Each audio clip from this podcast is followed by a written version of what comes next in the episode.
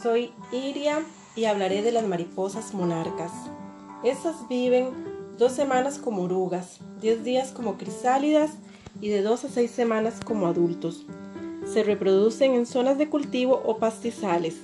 Las larvas u orugas consumen su propio huevo al nacer y a medida que crecen comen hojas y flores, siendo este periodo herbívoras. De adulto, se alimentan de néctar, pasando a ser polinizadoras, promoviendo así la diversidad genética de las plantas. Las mariposas que nacen en el verano tardío son diferentes. Estas son las que migran para pasar el invierno. Pueden vivir hasta 8 meses. Pese a su levedad, la mariposa monarca viaja de 2.000 a 4.000 kilómetros, ida y vuelta entre Canadá, Estados Unidos y México.